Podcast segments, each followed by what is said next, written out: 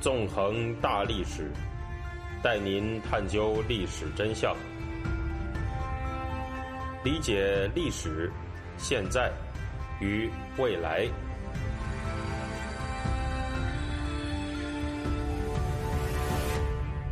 大家好，欢迎大家收听《纵横大历史》，我是主持人孙成。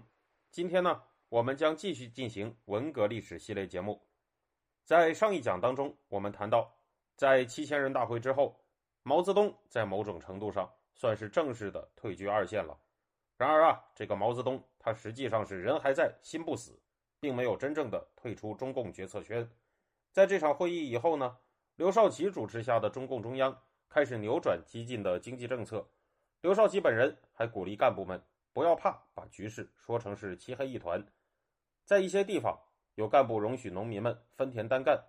而且得到了一些中共高层的支持。此外啊，在政策转轨之后，也有在大跃进期间因为头脑相对冷静而遭到批判的干部得到了平反。面对这三个问题，感到自身权利和政治路线受到威胁的毛泽东，认为正在有所谓的黑暗风、单干风和翻案风蔓延。在一九六二年七月十号与中南海游泳池边展开的对话里，毛泽东激烈地斥责了刘少奇。接着，不甘寂寞的毛泽东又迅速行动起来，向这些所谓的“黑暗风”、“单干风”和“翻案风”展开了猛烈的攻势。一九六二年七月二十四号到八月二十号，中共中央在北戴河召开了工作会议。这次会议呢，原本的目的是讨论农村、商业还有粮食等等问题，但是出席这次会议的毛泽东却突然在半路上开炮，让会议的气氛变得相当紧张。在八月六号这一天。毛泽东在会上做了关于阶级、形势、矛盾问题的谈话。在谈话里，毛泽东这样说道：“国内形势谈一谈，究竟这两年如何？有什么经验？过去几年有许多工作没搞好，有许多还是搞好了，比如工业建设、农业建设、水利等等。有人说农村去年比前年好，今年比去年好，这个说法对不对？工业上半年不那么好，有主客观原因，下半年怎样？”还要看一看，有些同志过去曾经认为是一片光明，现在是一片黑暗，没有光明了，是不是一片黑暗？两种看法哪种对？如果都不对，是不是应该有第三种看法？不是一片黑暗，基本光明，有黑暗，问题不少，确实很大。形势问题，我倾向于不那么悲观，不是一片黑暗。现在一片光明的看法没有了，不存在。有些人思想混乱，没有前途，丧失信心，不对。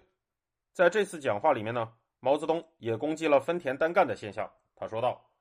现在就有闹单干之风，越到上层越大，有阶级就有阶层，地富残余还存在着。闹单干的是富裕阶层、中农阶层、地富残余，资产阶级争夺小资产阶级闹单干。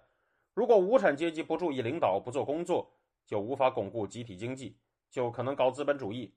有些人也是要闹单干的。”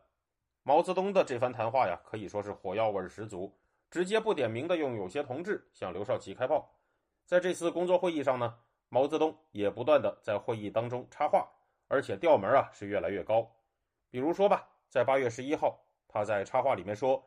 现在不赞成总路线三面红旗的人，把形势说的一片黑暗。”在八月十五号的插话里，毛泽东更是说：“有那么一些人没有干劲了，怎么办？他们鼓单干的劲。”鼓黑暗的劲，鼓讲确定错误的劲，讲光明，讲成绩，讲集体经济，他们就没劲了，怎么办？总而言之，经过毛泽东的一番折腾，这次会议啊是被彻底的歪楼了，变成了对所谓黑暗风、单干风的批判会。在会上呢，刘少奇在毛泽东的压力之下，不得不进行了自我批评。此外，对农民分田单干、包产到户采取支持态度的副总理、中共中央农村工作部部长邓子恢。遭到了毛泽东的直接批判。毛泽东在八月十二号对一个文件的批示上抨击邓子恢说：“他动摇了，对形势看法几乎是一片黑暗，对包产到户大力提倡。”由此呢，也引发了会议针对邓子恢的批判。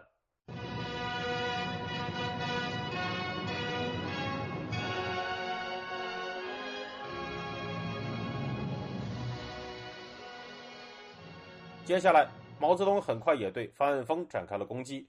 这场攻击的原因是彭德怀在同年六月给中共中央和毛泽东上交的一封著名长信。这封长信因为有多达八万字，因此也被叫做“八万言书”。在这之前呢，在一九五九年的庐山会议上，彭德怀曾经因为对大跃进持有异议，被打成了右倾的反党集团头子，也被扣上了里通外国的罪名。关于为什么要给彭德怀扣上这个里通外国的罪名，我们在讲述文革前夜的苏中关系的时候，还会有详细的叙述。这里呢，咱且先按下不表。总而言之啊，在信里头，彭德怀回顾了自己的历史，表示自己并没有在中共党内组织过什么反党小集团，也没有过里通外国的行为。之后，在八月二十二号，彭德怀再次致信中共中央和毛泽东，讲述了同样的问题。然而啊，在共产党的历史里啊，一个人进行这种煞费苦心的自我批评，往往是不会给他带来什么正面效果的，反而会让这个人所谓暴露出更多的问题。毛泽东看来呢，彭德怀写出这样的八万言书，只是越描越黑的试图翻案的行为。针对八万言书，毛泽东的评价是：五九年反右倾斗争，大多数是搞错了。彭德怀要翻案，要求平反，我看五九年反右倾不能一风吹。毛泽东为什么这么惧怕彭德怀翻案？甚至在承认五九年的反右倾斗争大多数是搞错了的情况下，还是要坚持彭德怀不能翻案，五九年反右倾不能一风吹呢？实际上啊，这正是中国共产党一以贯之的一种执政逻辑，也就是在退无可退的情况下，虽然可以承认一些政策搞得扩大化了、过火了，但是绝对不能承认这种政策整个是错误的。比如说吧。邓小平虽然在1970年代末和80年代初承认1957年的反右运动扩大化了，对绝大部分当时被划成右派的人进行了改正，但是呢，还是有96个右派没有得到所谓的改正和平反。这是因为啊，尽管邓小平可以承认1957年被划成右派的55万人绝大多数都被划错了，但他最多也只能承认当年的反右运动是扩大化了。虽然从被改正的人数和没有改正的人数的比例来看，这个运动啊，那是扩大化了好几千倍。听众朋友，您现在收听的是回顾文革系列节目，我是主持人孙成。您现在收听的是自由亚洲电台的纵横大历史栏目的回顾文革，我是主持人孙成，欢迎您继续收听。如果把一九五七年的反右运动给彻底否定掉。那邓小平在反右运动当中冲锋陷阵的事情，到底应该怎么解释呢？邓小平岂不是要承认自己完全从事了一场错误的运动吗？这样一搞的话，邓小平和中共本身经营出的官方形象都要受到威胁。在这些所思所想最多的就是自身权位的暴君和建主心里啊，他们是绝不会承认自己完全错了的。一个更近的案例呢，就是习近平。尽管在目前对新冠防疫政策是有所放松的，但是他是绝对不会承认之前疯狂的封城行为是完全错了的。可以说，这样的心态就是毛泽东、邓小平、习近平还有整个中共所共有的。那么，闲话少叙，让我们继续回到历史当中。在一九六二年九月三号的中共八届十中全会预备会上，毛泽东把彭德怀的两封信拿到了会议各小组的会上进行讨论。这次会议啊，也就开成了针对彭德怀的批判大会。与会者们纷纷表示，这是彭德怀对党展开的新进攻。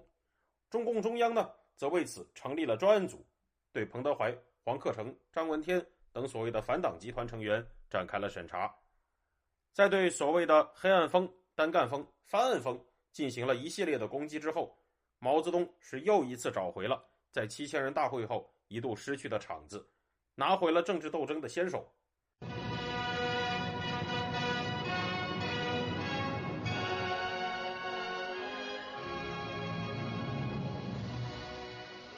接下来，中共在九月二十四号至二十七号于北京举行了八届十中全会。这次会议通过的公报，强烈的反映了毛泽东本人的政治意志。这份公报肯定了一九五九年庐山会议上。对彭德怀等人进行的反右倾斗争的意义，说道：一九五九年八月在庐山召开的八届八中全会的重大历史意义，在于它胜利的粉碎了右倾机会主义及修正主义的进攻，维护了党的路线和党的团结。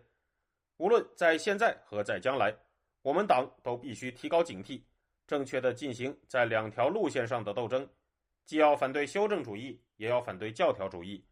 只有这样，才能永远保持马克思列宁主义的纯洁性，不断的加强党的团结，不断的提高党的战斗力。除此之外呢，中共八届十中全会公报当中还有一段很长的论述，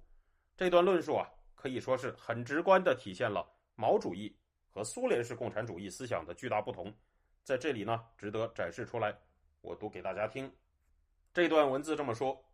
八届十中全会指出，在无产阶级革命和无产阶级专政的整个历史时期，再由资本主义过渡到共产主义的整个历史时期，这个时期需要几十年甚至更多的时间，存在着无产阶级和资产阶级之间的阶级斗争，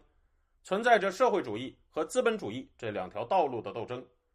被推翻的反动统治阶级不甘心于灭亡。他们总是企图复辟，同时啊，社会上还存在着资产阶级的影响和旧社会的习惯势力，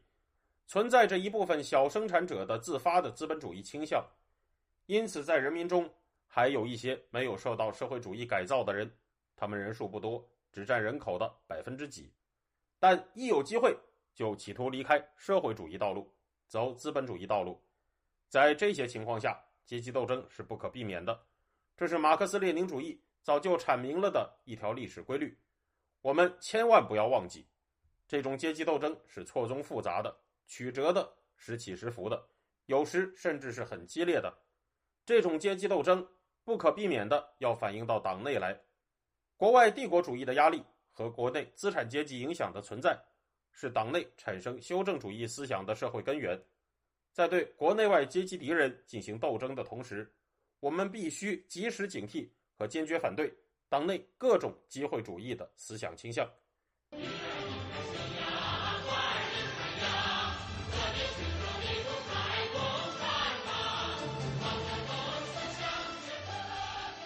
在这里啊，我会对这段冗长的话进行一些分析，来作为我们今天这一讲的结尾。这段话里面说呢，在所谓无产阶级革命和无产阶级专政的整个历史时期。也就是在共产党确立了对社会的高压统治，进行了社会改造之后的漫长时期，资产阶级和无产阶级的阶级斗争，乃至社会主义和资本主义这两条道路的斗争还仍然存在。在这种阶级斗争当中，代表资产阶级、资本主义道路的势力，实际上呢，不仅包括被推翻的反动统治阶级，也不只有所谓人民中没有受到社会主义改造的人，实际上。中共党内的斗争也反映着与所谓无产阶级和资产阶级、社会主义道路和资本主义道路的斗争，而这个和国外帝国主义一起，构成了中共党内产生所谓修正主义思想的社会根源。再用通俗一点的语言来说呢，就是所谓资产阶级的势力，不仅包括了已经被中共残杀、迫害、关押、限制的异议人士和旧时代社会精英，以及仍没有被整合进。中共集权主义政治经济体系，或者反抗这个体系的普通民众，也包括了在中共党内斗争当中的一些派系。所以呢，这份公报就归纳说，在对国内外阶级敌人进行斗争的同时，也要必须对党内各种机会主义的思想倾向进行警惕和坚决反对。这种认为阶级斗争将会在共产党确立统治后长期存在的思想，和苏联啊是有相当之大的差异的。早在斯大林时代的一九三六年，苏联公布了宪法，表示苏联已经进入了社会主义社会，消灭了剥削阶级。而在毛泽东看来，在所谓的社会主义时期，资产阶级和阶级斗争还会长期存在，而且共产党的党内斗争也反映了这种阶级斗争。从这个思路出发，毛主义呢将向更为激进的方向发展开去，最后形成掀起文革的狂暴思想体系。而在这一个过程当中呢，中共的极权主义政治体系也会全速马力的开动起来，将无数民众卷入新一轮疯狂的血腥的政治运动当中去。感谢大家，这周就到这里，我们下周再见。